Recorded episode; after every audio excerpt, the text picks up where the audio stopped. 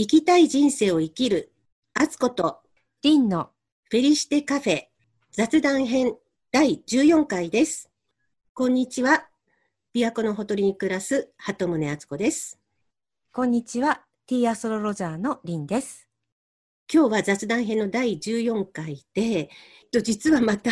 私が突然入院してしまって、はい。で、退院したばっかりのところなので、いろいろ企画してたのに全然準備ができてなくて、今日は本当に本当の意味で雑談編になるんですけれども、はい。リンさん、この間、えー双子座満月の回聞いたんですけれども、はい。過去のネガティブな記憶やうん。思い込みが流される、軽やかに新しいことにトライする2週間っていうことだったんですよね。で、私は入院してしまって、なんかネガティブなものが入院中に流されたかなってちょっと期待してるんですけれど、はい。入院している間に気持ちとしてこう浮かんできたこととか、思い出したこととかありました？えっ、と、今回も前回と同じような症状で入院したっていうか入院させられちゃったんですけど、自分ではそこまで具合が悪いと思ってなくって、でも検査すると値が悪くて、この状態だと家に帰るのはちょっとあれだからって入院させられてね、まあいろいろ検査とかしたんですけど、で、入院中にいろんな検査したんですけど、だんだんなんか多少ちょっとお腹気持ち悪いとか、なんか具合が悪いとかあったんですけどね、検査をすると逆にだんだんなんかね、調子が良くなってきて、え、検査のたびに？あの、すごく嫌だと思ってた大掛かりなね、検査が終わると、なぜかお腹がすごいスッキリしてたりとか、うん、なんかそれが2回ぐらいあったんですけどね、大きな検査がね。あ、なんかだんだん入院する前よりも体調良くなってるなって思ったのに、うん体はね、全然あんまり変わってないらしくって、自分では良くなったと思ってるのに、うん。検査で出てくる数字は良くなってないっていう、こう、なんか、それって自分の意識ではどうにもならないっていうか、自分のコントロールが効かない範疇っていうかね、うんうんうん。自分の体の感覚と検査結果が全然違うっていうので、まあ、し体は神秘的っていうか、不思議だな、自分の体なのになんて思って、だからその検査の結果が悪いっていうのはなんかネガティブな何か、何か悪いものがきっとあるわけですよね。体の中に要因が。でも気分はそんなネガティブでも何でもなくって、これは何なんだろうって 結構えね、ーなタイムラグがあるにしてもねなんかこう意味がありそうな気がしますよね。他のお友達ともね、話してたら、まあ彼女はまた全然違う病気なんですけど、自覚症状がないっていう病気で、まあ私も基本的に自覚症状がないので、自覚症状がないけど、でもどっか悪いとこがあるっていう、なんかこれって無意識とかにもつながるのかなとか、そうかも。なんか無意識のところにあるものまあ一つの見方ですよ。あの必ずしもその病気とね何かこう意識がつながっているとは言い切れないんだけど、まあ、そういうふうにもしそういう見方をした時にこう意識ししたものが表体に現れるっていうこともあるだろうしもしかしたらその無意識の中にあるものが、ね、敦子さんの場合は何かこう表面化しているとしたら直接的にその医学的なことはねまあ、もちろん話ができないとしてその感情とかその記憶の中にこうヒントになることがあるんじゃないかなと思うんですけど。そうなんですかね。うんでも昔、そう、その時に思い出したのは、私が子供の頃に、本当幼稚園の頃に、母と旅行に行ってた先で、多分中耳炎だったと思うんですよね。うんうんすごい痛くなって、うん。で、どうしようどうしようって思いながら、なんか母も夜だったから、一緒にお祈りっていうか、してくれて、うん。で、私も自分でずっと良くなりますようにってこうお祈りして、翌朝良くなってたので、なんか自分で、あ、お祈りで治したみたいなね、うん。勝手に幼心にうん。思った記憶があったんですね。はいはい。でそのことを入院中にうん。ふって思い出して、なんかあの時の気持ちでこう素直にお祈りしてみようかなっていうう、ん。なんかそんな気持ちになったんですけど、この間のはい。満月がうん。12ハウスにあるって、はい。となんだっけ、無意識とか。無意識の部屋。そね、っていう話だったでしょ？だから、うはい。記憶に埋もれて、はっきり思い出せ、うんうん。うん。うん。思い出してないこともあるかもしれないんですけど、そう、なんか、素直な気持ちで祈るっていう、そのちっちゃい頃の原点みたいなのに帰ったかなっていう気がしました。私もね今ね同じことを言おうとしたんです。あ、本当さん。そう。だからなんかほら、思い出すことって、なんか思い出さなきゃいけないことみたいに思っっている方ももしかしたらいるかもしれないんだけど、そうやって勝手に出てくるもの、うんネガティブだろうがポジティブだろうが、それも決めてるのは私たちじゃないですか。これはネガティブ、これはポジティブ。だけどなんかその時、まあ、このたまたまね、満月から新月に向かうこの時間の間に、マツコさんが昔のことを思い出して、こう、ふっと思ってきたことっていうのは、やっぱりなんかこう、月を通してのメッセージかなっていうふうに思うんですよね。こう、祈りの力っていうのは、私もすごく祈りの力っていうのにフォーカスをしているので、あ、本当なるほどそうだなって。うん。まあ、それで治すとか治さないとかっていう意味ではなくて、やっぱりこう、祈る力ってな何かにつながってるのかなって思います。まあ、この年になったからかもしれないんですけど、最近はい周りで病気になる人とか、うん結構次々といて、私も朝、こう、仏壇に手を合わせるときに、いろんな人のことを一緒にお祈りするんですけど、なんかだんだんね、はいリストが長くなってくる。そう。でも、それってやっぱりね、お祈りすること自体は、すぐになんかが結果が出るとか、そういうのはないと思うけど、でも、目に見えないなんかね、力っていうか、あるような気がします。ね。で私ね、今回あの、いつもね、私どこでも、いつでも寝られる人間なんで、はい入院してもガーガーガーガー寝てるんですけど、ガガ。で消灯時間が早かったせいか、ある日、うんあの、夜中喉が渇いて目が覚めて、何気なくカーテン開けたらね、月と、え、あれ火星で火星？うんうんうん。見えたの。あ、はいなんかけ接近してるって言ったらこれ月と火星かなと思って、うんうんうんその時スマホのアプリで確認して、あ、はいこれは月と火星だって思って、寝る時には月が見えてなかったんですよ、私の部屋から。うんうん夜中にその時間に起きたからちょうど見えて、で、しばらくちょっと見てたけど、そしたらもう雲に隠れちゃったんですよ。だからね、すごいいいタイミングで目が覚めたなと思って。で、またねガーガー寝たんですけどね。なんか多分その時の、まあ、今火星はお羊座にいるのですごくパワフルなあのもともとお羊座もパワフルなんだけどそこに火星が入ることによってより火星の力が増してるんですけど、そこにやっぱり月も入ってきたっていうことで、うん何か後押しというか気持ちに何かが動いたような気がします。で、これからほら、あの、前から言ってるグレートコンジャンクションがう来るわけですんよね。その、はい。大きな変化が来るわけですよね。はい。だから、なんだろう、私も、なんか自分で体がすごく変わってきてるのかなって。う、ーん。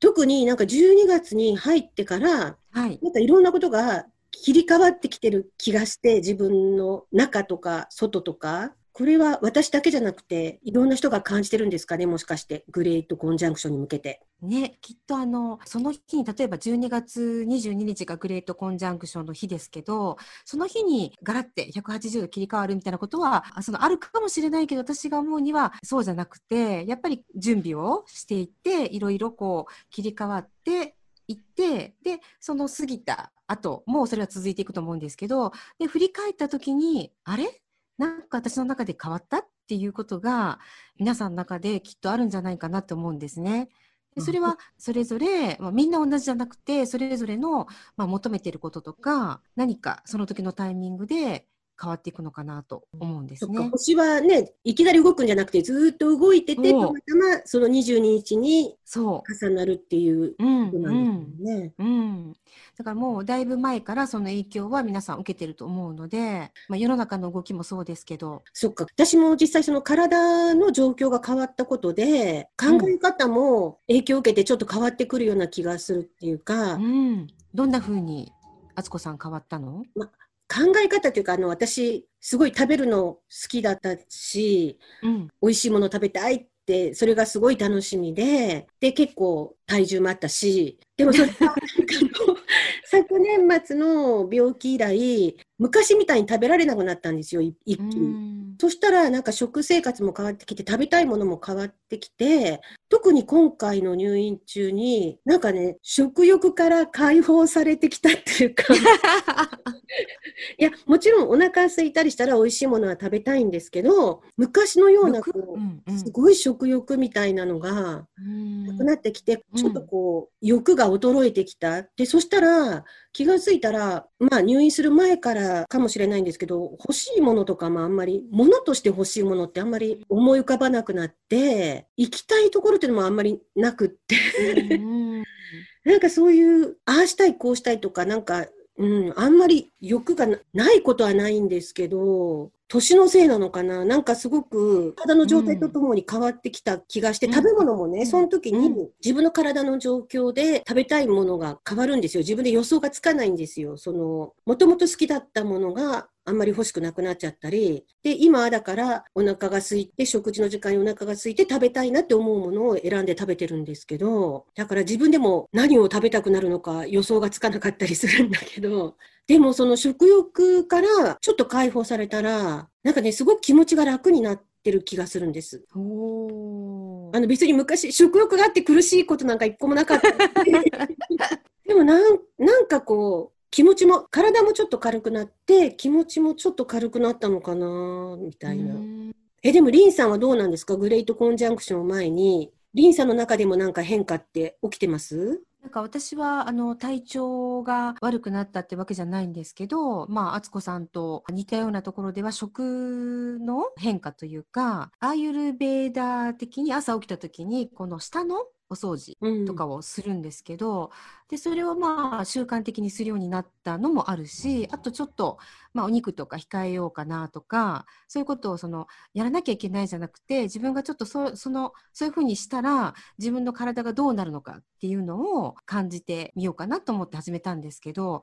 そうするとこう感じる味っていうのが変わってきますよねやっぱりねうん味付けまあ別に薄くしてるってわけじゃないんだけど感じ方が変わっていってそしたらそれこそそんなに食べたいっていう欲求が、まあ、なくなったとは言いませんけど、あうんの、敦子さんみたいに。でもなんかやっぱり食べたいものが違ってきたし、あんまり食べることに、そう、それこそ興味が湧かなくなっているっていうのはあるかもしれないです。どれぐらい経つんですか？そういう。そう、いつからやってるのかな？もう夏前？夏前ぐらいからは、まあお肉は食べてない気がします。まあもともとね、あの苦手なのであんまり食べてなかったんですけど、ちょっと控えるようになって、なんで体の調子は肉を食べないからいいってわけじゃなくて、多分いろんな相乗効果だと思うんですけど、まあ体を動かすとか。私は肉はちょっと食べたいんですけど、はい。ちょっとだけでいいって感じで。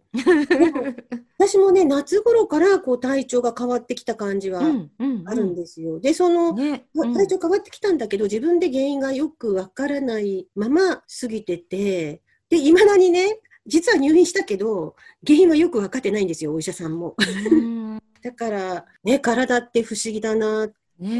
ねで、だから自分の体だけど、全然自分の体のこともわからない不思議な存在だし、で確かに。自分の無意識がそこにどう絡んでるかもわからないし、でも自分の体を自分でコントロールできると思っちゃいけないなっていう、なんかそのコントロールを手放せっていう練習っていうか修行をさせられてるのかなっていう気もするし、だからまだ修行中ですね。これからどうなるのかっていう感じなんですけど。うんうんうんうん、さっきねなんか敦子さんの話を聞いてて修行僧みたいですねって言おうと思ったのをちょっとググって飲み込んだんですよ。そしたら敦子さん自分で修行してるって言うからあうんあやっぱり修行されてるんだと思って。まあ、体に限らず、うん自分の人生とかって、コントロールできない部分がいっぱいありますもんね。確かに。それをどう受け入れるか、それにどう対処していくかっていう、そういうことでなんか一喜一憂するのも、それもどうかと思うし、そのことに怒ってもしょうがないし、うん嘆いてもしょうがないし、なんか身を委ねるみたいなこ風にね、なれたらいいんだけど、なかなかね。うんでも入院したことでいろんな友達とかとやり取りしてて、まあ、年齢のせいもあるかもしれないけど、やっぱりみんな何かしら抱えてますよね、いろんなことをね。うんそんな言わなくても、いちいち言わないけど、みんなそれぞれうん。なんか問題があったりとか、そうやって生きていくのが人生なんだなって、うん。まあ当たり前なんだけど、つくづうんうくん思いました。なんか私も同じようなことを自分のこともそうだけど周りで起こっていることも自分のまあ鏡として気づけることなんだなと思って見てるとやっぱりこうこれからの人生どう生きていくかとか自分の中にどういうまあ不安な要素があるのかとか恐れがあるのかとかそういうのを向き合うっていうかそのがっつり向き合うとかいうわけじゃなくて自然にこう出てきたものをさっきあの敦子さんがおっしゃったみたいにどうどうそれと向き合うかっていう、まあ、練習かなってね思うんですね。意外とちっちゃなことで助けられたりするっていうか、うんあの、例えば今回もすごくあの、私が嫌がって怖がってた検査があったんですけど、それに行く前にちょうどその時担当してくれたね、看護師さんが、同じ検査を私もしたことあるわよって、で、ここの病院でやったから、で、しかも私なんてここで、ここの看護師だから、その検査でこう、わーってなったら 恥ずかしいでしょって。で、だけど大丈夫だったからって、こう、こう、こうこうで大丈夫だったわよって言うんで、すぐ終わるからって言って、経験談を話してくれたんですよ。そしたら、すごいなんか心強くって、うん、そう看護師さんでそこの病院の検査を受けた人だから余計に心強くってねラッキーだったなこの人に当たってって思って、うんうんうん、そのちょっとした一言とかですごくこう心構えが変わるっていうかねなんか敦子さんはそういうちょっとした言葉をみんなに伝えていく人のように私は思っています。うん。うん。ね、敦子さんは気がついていらっしゃらないかと思うんですが、はい、きっとね、なんか敦子さん自身が体験したことを感じたことっていうのをこう、うん、ほらポロってポロって言ったことが、まあ、相手がその時必要な言葉だったりして、うん、でそれを受け取ってあなんかそうしていいんだみたいなことにつながっていく感じがしてます。うん、えでもそれを言うなら、はい、私あのおうち瞑想会で、はい、あのリンさんからもらった日のメッセージがまたすごくタイムリーでなんか毎回思うんですけど、すごくその時の私に必要なっていうか、すごいしっくりくる言葉が、私が問いかけてたことへの答えみたいなことが言葉で返ってくるので、はい。すごくびっくりしてます、毎回。今回も特に。なるほど。この秘密を、はい。ちょっとね、解き明かすために雑談編一回やりたいって思ってるんですけど。はい。わかりました。で、グレートコンジャンクションに向けて何か心しておくこととかありますか、はい、なんかやっぱりまあ、私が思うにですけど大きな星の移動ではあるんですけどさっきもお話ししましたけど何かがバーンってね急に変わるわけじゃないので皆さんそれぞれの中で気持ちの変化だったりとか体調の変化だったりっていうのはあると思うんですね。で何も感じてらっしゃらない方ももちろんいるしでそれがまあいいとか悪いとかではなくてやっぱりその時その時の、まあ、自分の気持ちに正直になるというかその耳を傾けるっていうことをしていただいてると、まあ、何その時何をしたらいいのかとこれからどうしていきたいのかとか、まあ、過去のことだったりとかいろんなことが多分出てくると思うんですね。だからそれをあそうだったなって流していくどんどんどんどん流していくっていうのが一番いいのかなと思います。えじゃあ私みたいに今食べたいものそんなないなとか、はい、やりたい、うん、行きたいとこもないしなとか、はい、そういう状態はこのままでまたメッセージというかなんかが浮かぶまでほっとけばいいんですかね？そうそう。だってあの、ほら、スペースがないと受け取れないと私は思うんですよ。今私空っぽにししてる状態な、うん、うん。私思ったんですよ。その、大きい検査して、体調がちょっと良くなっていったって言ったでしょ。あれ、なんかね、胃とか腸とか内空っぽにしてた状態だったから、うんうんうん、それもあんのかなって思ったんです。うんうん、一回きれいに、一回ねクリアにクリーンにするというかそれすごくあの気持ちの上でも、まあ、体のことでも大事なことかなと思います。心も脳の中とか、意識も空っぽに近い状態にしてみると、うん、なんか生まれ変わったようにこうすっきり再始動しますかねグレートコンジャンクションの後にね。ねもう私、あの、敦子さんからいただいた LINE で思ったのは、なんかすっきりしました。検査が終わってすっきりしました。え、すっきり、すっきりしたの？え、何が？みたいな。でもその こと言葉ってね、やっぱりその方の意識している部分と無意識の部分と両方から発せられてると思うので、あ、何かがすっきりしたんだろうなって、あの、喜ばしく。ああ、それは本当に体がすっきりしたっていう感覚だったんだけど、うんうんはい、意識とか気持ちもきっとすっきりしちゃったんですね。ね自分のことなかったわ、そんな LINE 送ってたんですね。で、しかも、はい、それ私が一番嫌がってた検査の後です。だから、嫌だ、嫌だ、怖い、怖いって思ってたけど、うん、それが私をきれいにしてすっきりさせてくれたんだ。んそっか。やっぱコントロールを手放さなきゃいけないな。ね、ちょっとあの、はい、そうですと私は言い切れないですけど、でも、まあ、そのコントロールっていうのも、やっぱり敦子さんの言葉として私は何回も受け取ってるんですよ、コントロールがっていうのが。うん、だって自分のことも、ね、人のこともね。うん、若い時はもう絶対そういう検査とかやらないとかって、うん、勝手に自分で絶対やらないって言ってたんですよ。思い込みっていうか変な、変な決意を